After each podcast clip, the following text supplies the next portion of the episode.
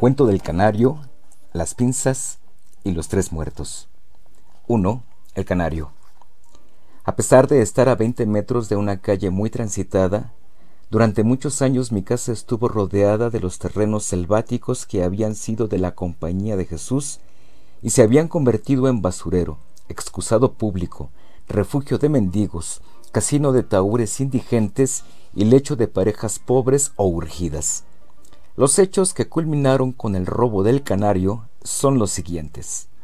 Una noche estaba yo en la sala de mi casa, recostado en el sofá color tabaco, leyendo una novela, en compañía de mi señora madre, que estaba en un sillón leyendo otra novela, cuando sentí que a escasos quince centímetros de mi oreja izquierda alguien estaba escalando el muro de mi casa.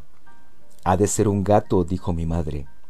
Dejé la novela a un lado, subí al segundo piso, salí a la azotea y en la oscuridad distinguí algo, que al principio me pareció efectivamente un gato y que al verlo bien se convirtió en la cabeza y los hombros de un individuo que estaba echado boca abajo en el tejado.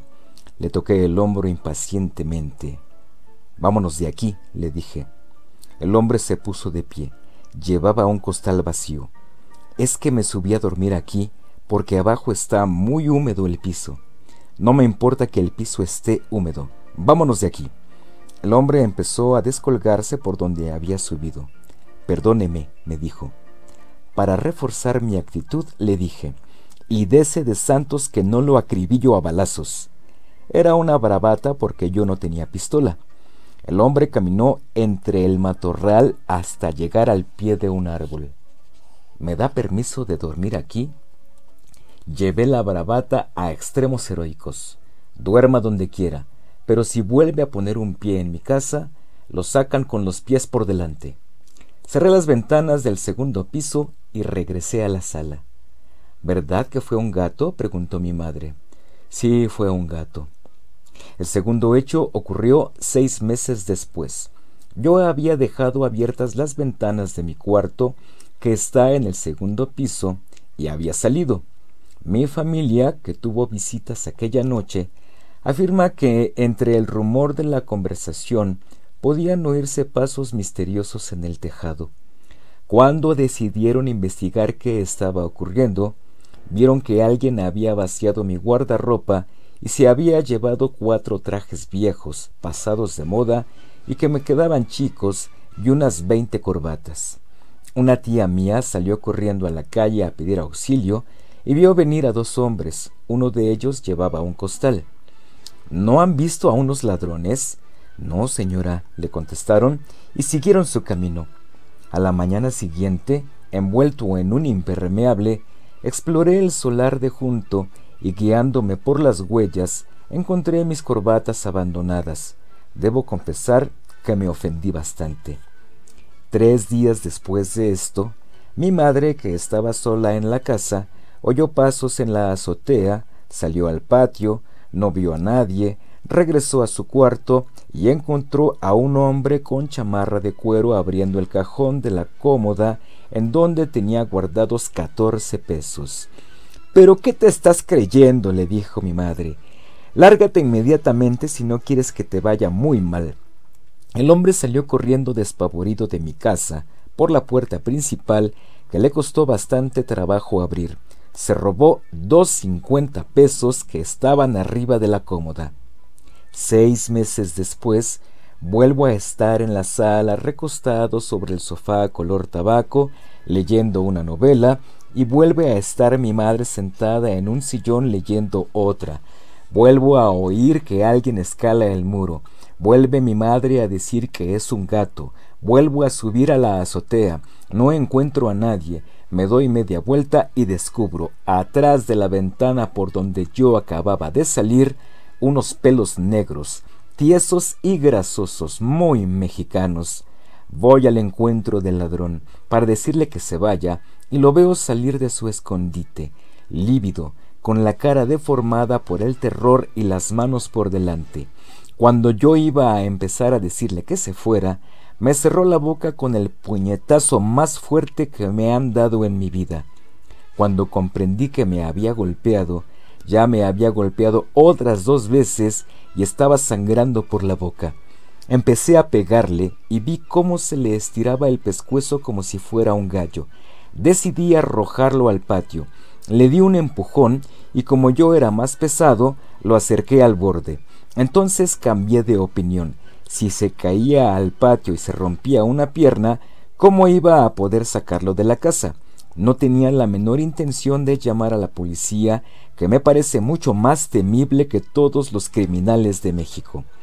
Mientras yo reflexionaba, él había seguido pegándome y cuando acabé de reflexionar me caí de rodillas casi noqueado. Entonces, afortunadamente se fue. Pegó un brinco y cayó en el solar, rompiéndose la pierna que no se había roto en el patio de mi casa. Lo vi perderse entre la maleza, salir a la calle y desaparecer arrastrando una pierna. Entré en el baño y me miré en el espejo. Tenía la cara como la de Charles Lupton, que en paz descanse, y estaba ensangrentado.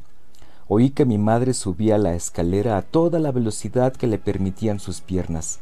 Entró en el baño convencida de que iba a encontrar al bandido maniatado en un rincón. ¿Lo agarraste? Entonces me vio la cara y me puso fomentos calientes. Decidí no correr más riesgos. Alguien me regaló una pistola y la cargué haciendo esta reflexión. La próxima vez que yo esté leyendo una novela y alguien escale el muro de mi casa, me dije, subo al segundo piso, abro la ventana y apoyado cómodamente en el repisón, acribillo a tiros al asaltante. Desgraciadamente, nadie volvió a escalar el muro ni a entrar en la azotea de mi casa. El siguiente robo fue mucho más espectacular y estuvo a punto de terminar en tragedia. Eran las tres de la tarde y había en mi casa ocho o diez personas tomando daiquiris. Yo estaba en la cocina con una coctelera en la mano cuando vi que un gancho de alambre entraba en el patio de servicio, descolgaba la jaula del canario predilecto de mi tía y desaparecía. Cuando me repuse de la sorpresa, corrí a mi cuarto, saqué la pistola de su escondite, corté cartucho, fui a la ventana y la abrí. A veinte metros estaba un ladrón pobrísimo, con la jaula en la mano, tratando de saltar una barda que da a la calle más transitada de Coyotlán. Apunté y apreté el gatillo. No pasó nada porque el seguro estaba puesto. Quité el seguro y volví a cortar cartucho. Fue un error. La pistola se embaló y estuve forcejeando con ella mientras el hombre desaparecía tras la barda con su cargamento. No me quedó otra que bajar a donde estaban los invitados y platicarles lo ocurrido. Al día siguiente, mi tía dijo, ¿Qué noche habrá pasado el canario entre bandidos?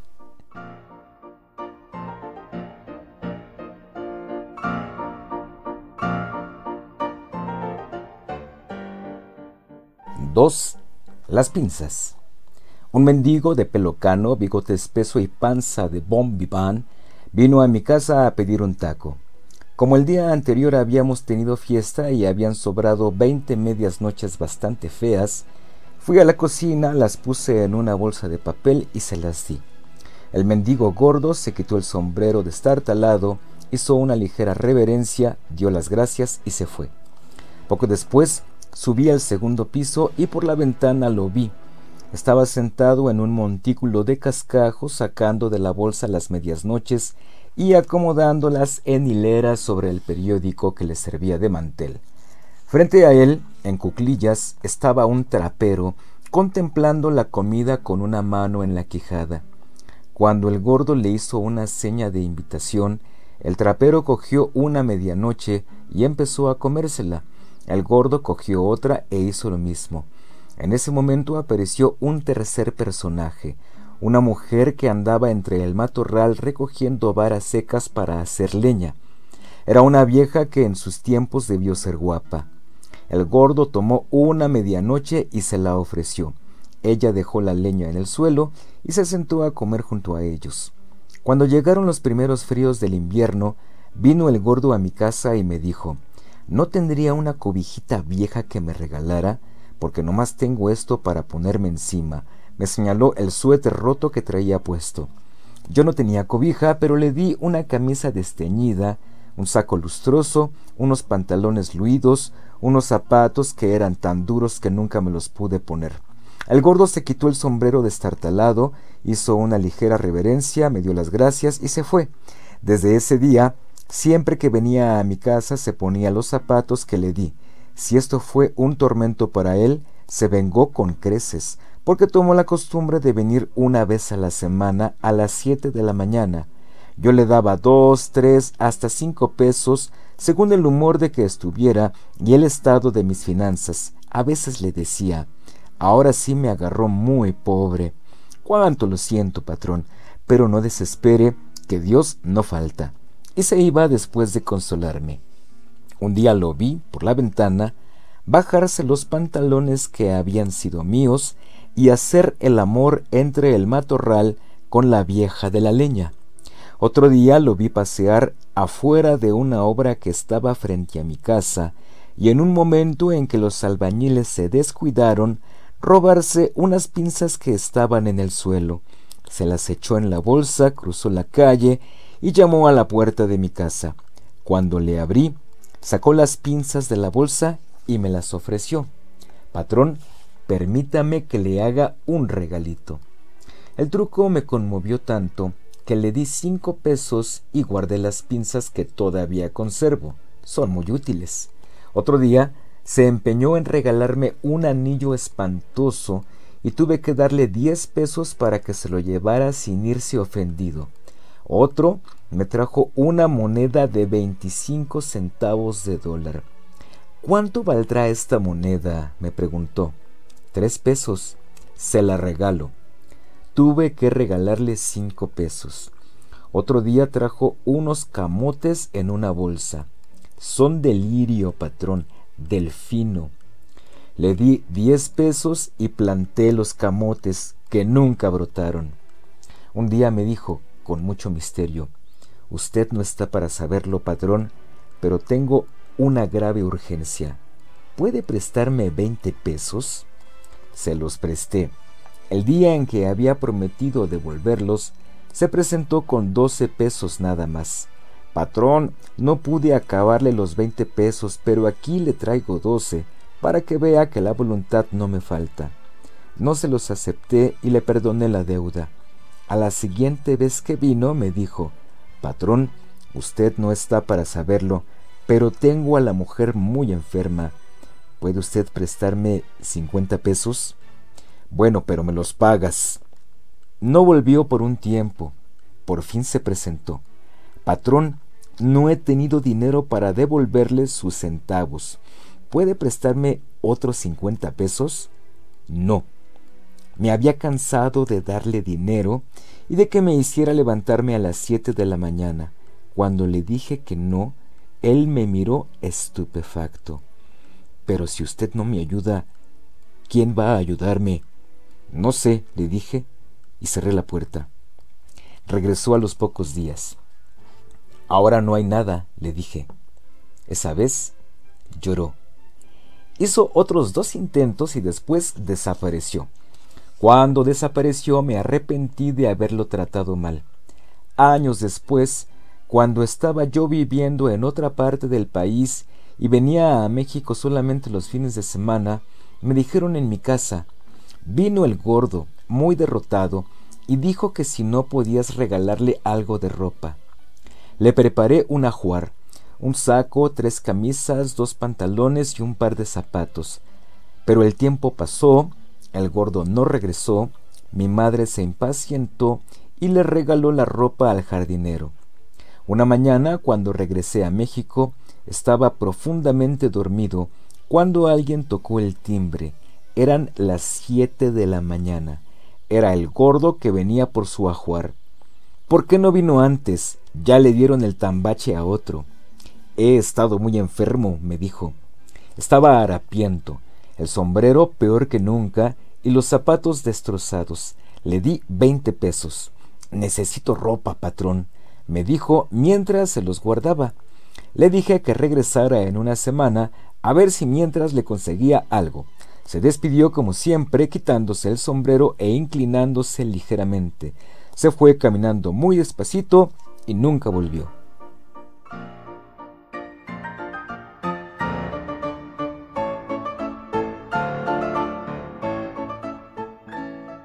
3. Los tres muertos. El primero fue el cuidador que dejamos en la casa cuando fuimos a pasar tres meses en otra parte del país. Era un antiguo albañil que un accidente dejó baldado y trabajaba velando las construcciones que hacía mi arquitecto. Tenía unos 50 años, color enfermizo y una pierna chueca y tiesa. Dormía solo en la casa. Por la mañana venía uno de sus hijos pequeños con la comida de todo el día.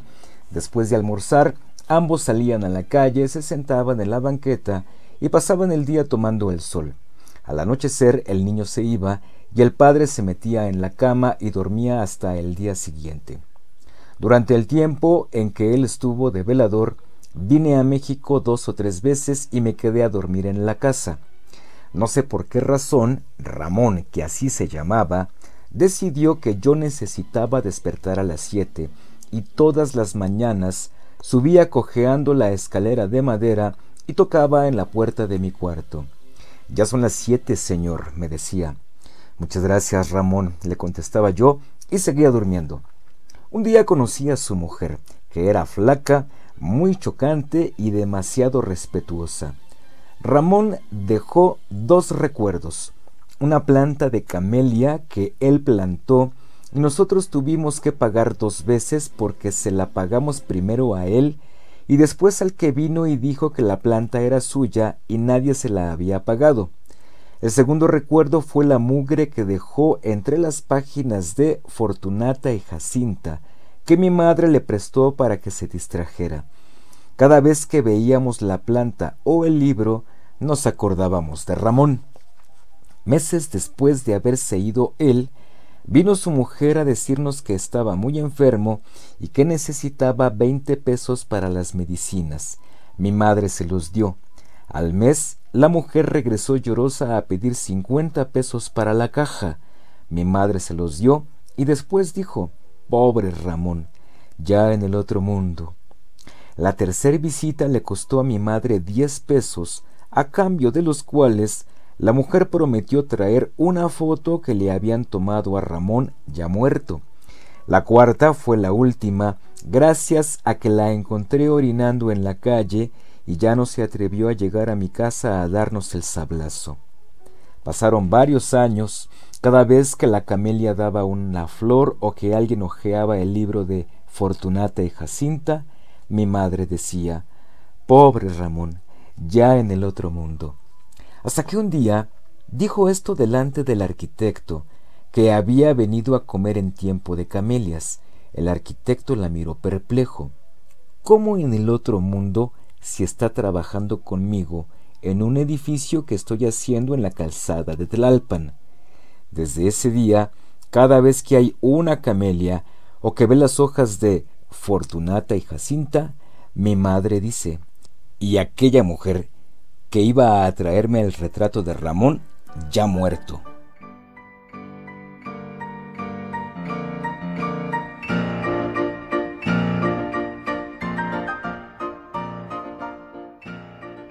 El segundo muerto fue probablemente real. Había un viejo jardinero, con mal del pinto, que cada seis meses tocaba el timbre de mi casa y me pedía trabajo. Gracias, le decía yo, pero tenemos un jardinero que viene cada ocho días. Y el viejo se echaba al hombro su cortadora de pasto y se iba. Pero un día el jardinero que venía cada semana se fue a vivir a Querétaro y nos quedamos sin nadie que nos arreglara el jardín. Por eso cuando volvió el pinto, lo contraté. Venía acompañado de un indio grandote, bigotón y muy risueño, que era el que ahora cargaba la cortadora. Yo ya soy muy viejo, pero mi ayudante hace el trabajo pesado, me explicó el pinto. Y en efecto, el indio cortaba el pasto y removía la tierra, mientras el pinto quitaba las hojas secas. Cuando terminaron su trabajo, se fueron. Al día siguiente regresó el pinto con la cortadora. Venía temblando y apenas podía hablar. Un coche atropelló a mi compañero y tengo que ir a verlo a la Cruz Roja. Quería que le guardáramos la máquina y que le diéramos algo de dinero para el taxi. Le dimos cincuenta pesos, regresó días después a recoger la cortadora, su compañero había muerto, dijo y agregó Ahora ya no podré trabajar de jardinero porque estoy muy viejo. Se dedicó a comerciante. Nos ha vendido plantas de hortensias, semillas de tulipán, camotes de alcatraz, abono químico, violetas, nardos y una hoz.